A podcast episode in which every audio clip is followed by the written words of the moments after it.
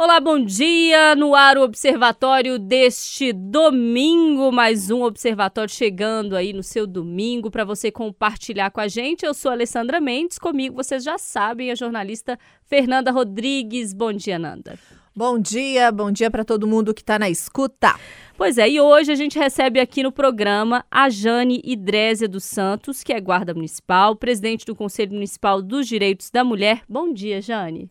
Bom dia a todas e todos. É um prazer estar aqui com vocês. E para quem não sabe, o Conselho Municipal dos Direitos da Mulher existe para construir as políticas públicas voltadas para a mulher no município, pela representatividade das mulheres de movimentos sociais e do poder público, que indica as integrantes. As conselheiras atuam para exercer o controle social, ajudar a população e a prefeitura para que a gestão possa executar a política pública que a população quer. E neste ano, o Conselho da Mulher completa 20 anos. E aí a gente está aqui com a Jane, que é presidente, está agora nessa, nessa nova gestão do Conselho. Jane, eu queria iniciar para a gente entender qual que é a importância de se ter um conselho de mulheres aqui na cidade, qual que é o trabalho que o conselho tem feito. É muito importante né, o Conselho, principalmente para garantir a participação da sociedade civil na elaboração das políticas públicas relacionadas às mulheres em Belo Horizonte, na participação popular, na fiscalização dessas políticas públicas. Então, o Conselho é a forma de garantir a participação da sociedade civil, das mulheres nessas políticas, e é exatamente para elas que são feitas essas políticas. Então, nada melhor do que a garantir a participação delas na formulação, no desenvolvimento dessas políticas e até na fiscalização dessas políticas públicas. E o conselho ele é bem heterogêneo, né? Tem OAB, tem guarda municipal, tem sociedade civil, é isso mesmo, é todo mundo ali junto. Bom, nós somos 11 representantes do governo mais 11 suplentes e 11 representantes da sociedade civil com suas suplentes. Então, tem vários é, coletivos, tem a Secretaria Municipal de Saúde, tem igualdade racial, tem a representação de várias secretarias do governo, mais a sociedade civil. Ao todo formam 22 conselheiras que se reúnem uma vez por mês na plenária para discutir sobre essas políticas. O conselho ele possui três comissões temáticas, é, das quais são planejamento e orçamento, legislação e normas e enfrentamento à violência, comunicação e mobilização de eventos. Então, essas três comissões vão trabalhar com pesquisa, com eventos, como agora estamos planejando né, os 16 dias de ativismo pelo fim da violência contra as mulheres. Então, o Conselho terá sua participação nesse evento. Ainda não posso divulgar a nossa agenda porque tudo é votado na plenária, né? Ninguém decide sozinho, então vai ser votado na próxima plenária sobre os eventos que estão sendo planejados nos 16 dias de ativismo. Mas eu tenho certeza que vai ser muito bacana. A gente está programando assim um evento muito legal. É importante a gente estar tá falando desse conselho aqui, que eu acho que pouca gente conhece, né? Sabe que existe esse conselho falando como é que ele funciona. E as pessoas que quiserem ter acesso para poder conhecer o que, que vocês fazem, elas têm como acompanhar isso de alguma forma ou dar alguma sugestão, ter acesso ao trabalho de vocês? Como é que funciona? Então, as plenárias, elas são abertas para a população, então as mulheres podem participar. Está um pouco difícil agora, devido à pandemia, porque as plenárias estão acontecendo de modo remoto. Mas antes da pandemia, a gente se reunia na sede é, uma vez por mês e ah, acontece as plenárias a cada toda segunda terça-feira do mês. Então, no início do ano, nós já formamos uma agenda das plenárias, divulgamos na página do Conselho, página essa que está sendo reformulada. É, também eu acho que é uma surpresa que está vindo para as mulheres nessa reformulação da página, eu acho que vai ficar muito legal. É, e aí nós lançamos né, a data das plenárias onde que as mulheres podem estar participando. Uma ou outra plenária que é fechada, mas é bem raro disso acontecer. A maioria das plenárias são abertas para a população e as mulheres podem estar participando. O legal disso tudo é que às vezes a gente fala aqui no observatório da importância de se ter mulheres é, nesses locais de formulação de política pública, como é o caso do Conselho, é, mas também de fiscalização, porque é importante a gente entender que deve ter uma política pública voltada para as mulheres, afinal de contas, somos mais da metade da população mas é preciso também entender se essa política pública está sendo aplicada, né, Jane? Porque às vezes, bom, passa um projeto de lei que seja de autoria do executivo ou do legislativo. E aí demora para regulamentar, aí não implementa, mesmo que implemente, ele não está sendo cumprido. Isso tudo também passa um pouco lá pelo trabalho do Conselho. Passa sim, né? É o momento que a sociedade civil tem para cobrar é, o andamento dessas políticas públicas, para tentar trazer alguma melhoria. É, se não está acontecendo, por que, que não está acontecendo? E nós, né, da parte do governo, precisamos de dar essa resposta para a sociedade civil. Então, por que, que a política não está acontecendo? Ou por que, que ela não está acontecendo como deveria estar? E como nós podemos melhorar essa política? É, às vezes as pessoas pensam que ah, uma política não está funcionando muito bem, vamos acabar com essa política. Não é essa a ideia. Vamos melhorar. Acabar não é a solução, é melhorar, às vezes, o que não, não está acontecendo como deveria acontecer. Né? Então, o conselho é um lugar de coletividade, é um lugar para essas cobranças, para essa participação popular. Uhum. E falando em demandas, eu acho que uma que a gente toca sempre aqui no observatório e que todo mundo tem uma preocupação muito grande, ainda bem, isso tem mobilizado cada vez mais gente, é a violência contra a mulher. E eu sei que isso também passa pelo seu trabalho na Guarda Municipal, e aí é preciso a gente dizer que quando há uma política pública que dá certo, a gente tem que olhar para ela, entender que ela deu certo e saber que é preciso avançar nesse sentido. E, na minha avaliação, uma política pública que deu certo foi a ação no transporte público que é feito pela Guarda Municipal, que tem protegido é, centenas e milhares de mulheres, pelo menos aqui na capital, com uma ação de prevenção e também de, é, quando é necessário, né, de prisão, enfim, desses, desses para a gente dizer no bom português, criminosos, né, porque é, é um crime, é, que abusam das mulheres nos ônibus. É, qual que é a sua avaliação, Jane? Você chegou na guarda antes dessa ação, né? Você está lá desde 2008. Qual que é a sua avaliação sobre o antes e depois dessa política de combate ao assédio no transporte público? Bom, é, eu fico muito orgulhosa de falar da campanha, assim. É um trabalho que nos enche de orgulho pelo sucesso que foi a campanha. É muito importante para as mulheres de Belo Horizonte, com a implementação do botão do assédio né, nos ônibus de Belo Horizonte, as mulheres têm um recurso para buscar ajuda. Mas quando nós fazemos a campanha, não é só dizer que tem dentro do ônibus um botão, que o motorista aperta se ela sofrer assédio, se ela sofrer importunação sexual e que ele pode apertar. É uma campanha educativa. Então nós vamos para as estações de ônibus, nós vamos para andamos no transporte coletivo para dizer para essas mulheres primeiro o que é importunação sexual, porque várias mulheres às vezes está ali constrangida, passando por uma situação de importunação sexual e não sabe que é crime, não sabe que pode pedir ajuda, não sabe que ela tem um recurso para pedir essa ajuda. Então, primeiro nós explicamos o que que é o crime de importunação sexual. Explicamos para elas que dentro do ônibus existe um botão do assédio que o motorista que aciona e que quando ele aciona esse botão, é, a informação vai para Transfácil e vai também para a Guarda Municipal, que vai empenhar uma viatura para este coletivo para que possa atendê-la, para que possa prender esse autor e acolher essa mulher em situação de violência, uh, no caso, a importunação sexual. Então, é um momento, primeiro, de interação com essas mulheres, é um momento em que a segurança pública se aproxima dessas mulheres.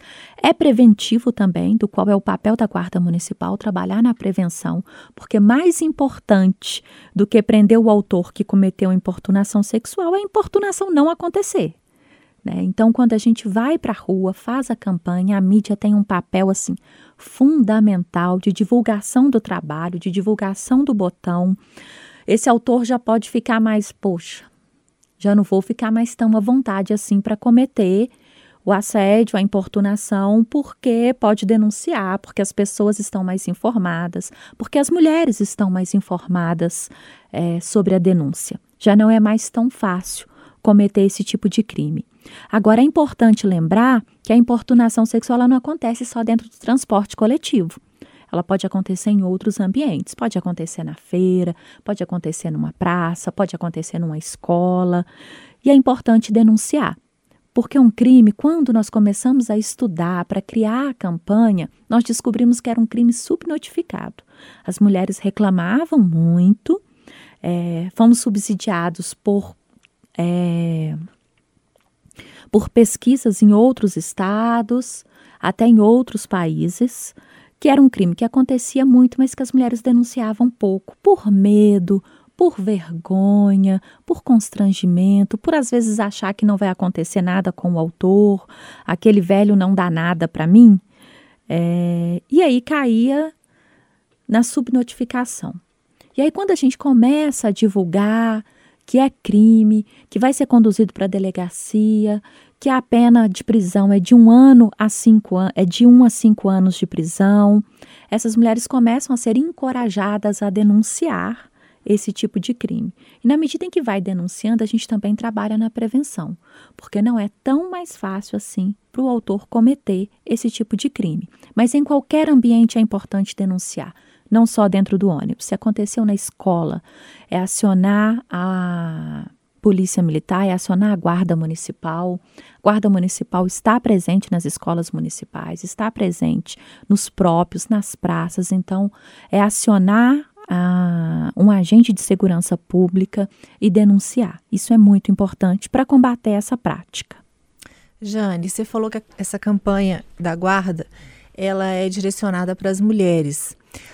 Mas é importante também a gente conscientizar os homens, porque infelizmente alguns não conseguem entender que isso é errado, que isso é crime, infelizmente. Então, acho que nessas campanhas que são realizadas, é, vocês abordam homens também, é, porque às vezes é difícil ensinar, porque é uma cultura né, terrível que a gente vem aí de muitos anos.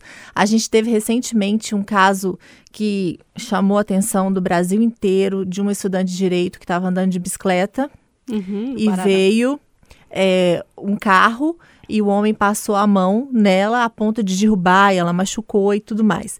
E eu assisti a entrevista desse, desse rapaz e para ele, não, eu não fiz nada. Não, normal. É normal isso. no direito dele, né? né? Como assim eu não posso passar a mão? Como assim eu não posso encoxar uma mulher no ônibus? Então eu acho que é importante também estar claro para esses assediadores também. É verdade, né? É, o, nós iniciamos essa campanha direcionada para as mulheres é importante ressaltar que ela é feita com agentes femininas para criar essa proximidade, essa empatia. E às vezes, quando nós estamos fazendo a campanha contra a importunação sexual, somos noticiadas por outras formas de violência é, às vezes estou falando ali sobre a campanha, sobre importunação sexual. Aí uma mulher sente confiança e fala: Nossa, eu sofri abuso de um familiar, eu estou apanhando do meu marido, como que eu faço? Me ajuda. Eu estou com uma filha nessa situação. E aí a gente tem a oportunidade de acolher essa mulher e encaminhar para a rede de enfrentamento à violência. Mas também é importante falar com os homens, você tem toda a razão. Né? De imediato, nós ensinamos as mulheres a se proteger, mas isso é um enxuga-gelo. Importante mesmo é a gente ensinar os homens a não abusar. E esse é um trabalho de educação, porque somos um país uh, machista, é, com uma cultura muito patriarcal, onde que os homens são ensinados mesmo desde pequenininho, né? É, que podem fazer o que quiser, essa coisa da objetificação do corpo feminino, que está ali para o prazer masculino. Então é importante ensinar esses homens a não abusar, é, a não cometer esse tipo de crime, não só da importunação sexual, mas a violência doméstica, o estupro. Então, quando nós vamos para a campanha, hoje vários guardas já aderiram à nossa campanha e vai outras viaturas e às vezes vai conversar com os homens conscientizar que é crime, que não pode. Fala, olha, às vezes você tem uma esposa, uma filha, leva o nosso material para ela, para que ela também possa se prevenir. Mas é importante, às vezes, se você vê um homem cometendo esse tipo de abuso, ajuda a mulher. É, às vezes a vítima fica sozinha.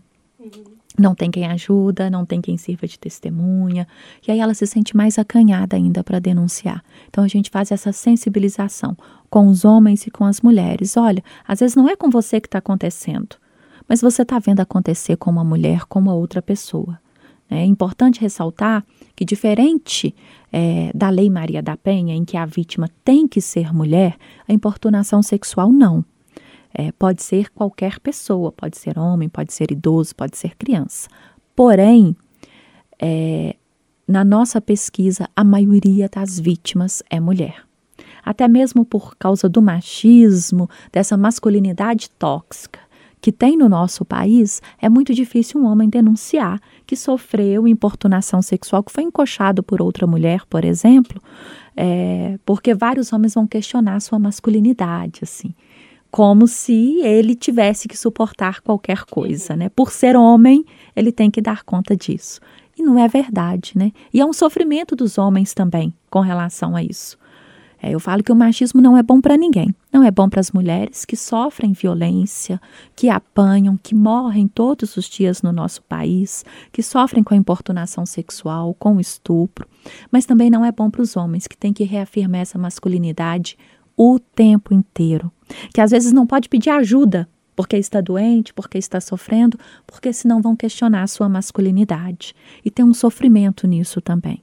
Então, é, trabalhar o machismo, trabalhar a violência contra a mulher, trabalhar essas masculinidades tóxicas é importante para a sociedade como um todo. Engraçado quando a gente vai falar de, de importunação, e, e aí não apenas em transporte, mas em especial no transporte, porque eu me pego lembrando de, de da minha juventude. Já estou em outra fase, né? Como se estivesse muito lá atrás, né, Alessandra? Mas da minha juventude, adolescência, é...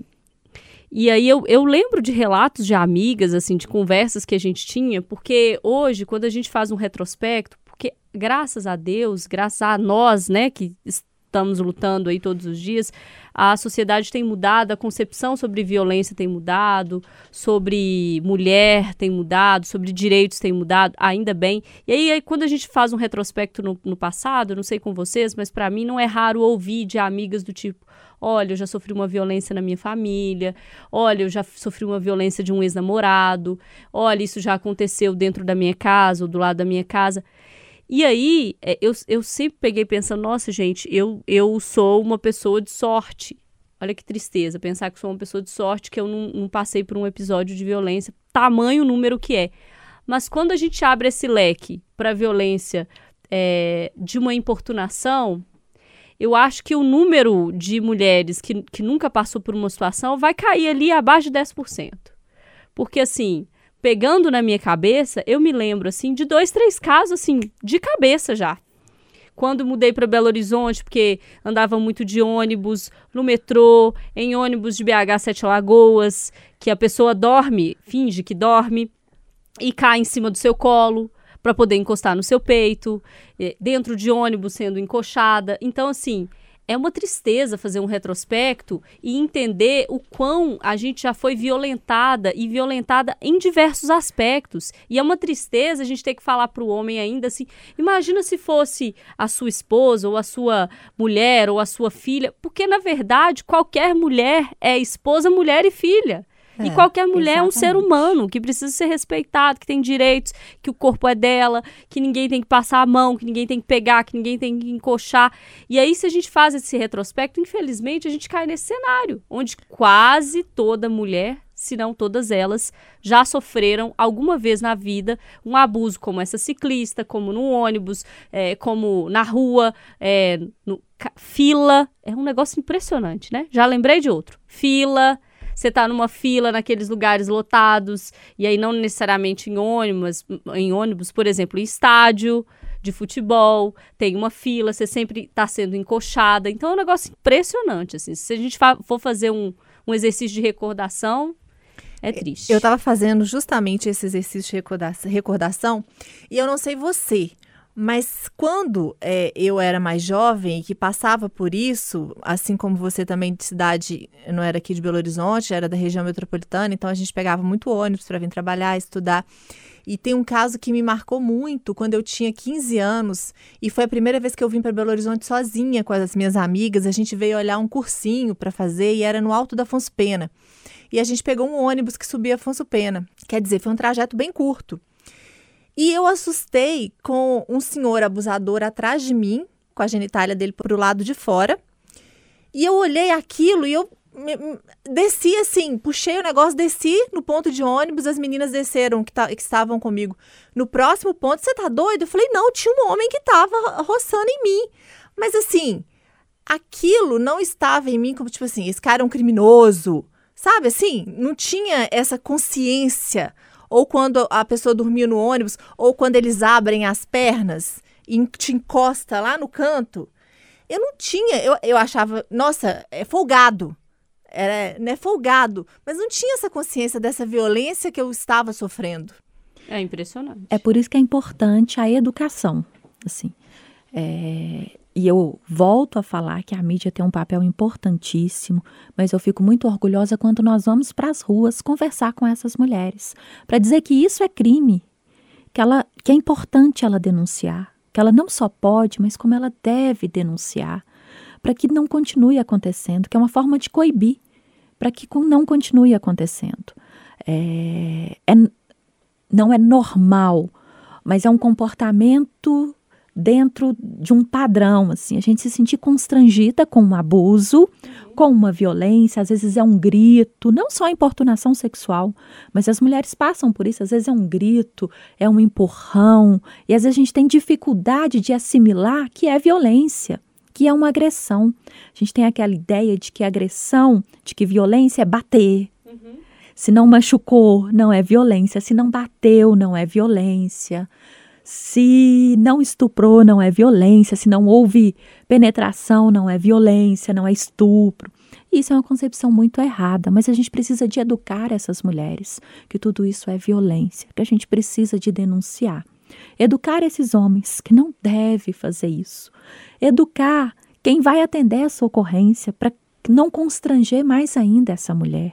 Para na hora de atender essa ocorrência ser acolhedor, para que a mulher não se sinta culpada pela violência que ela sofreu. Às vezes a mulher está lá, ela é a vítima, mas ela se sente culpada. É, a sociedade faz esse papel também, pela roupa que ela está vestindo, pelo horário em que a violência aconteceu, pelo jeito que ela estava se comportando. Se ela reagiu, ela está errada. Se ela não reagiu, ela está errada.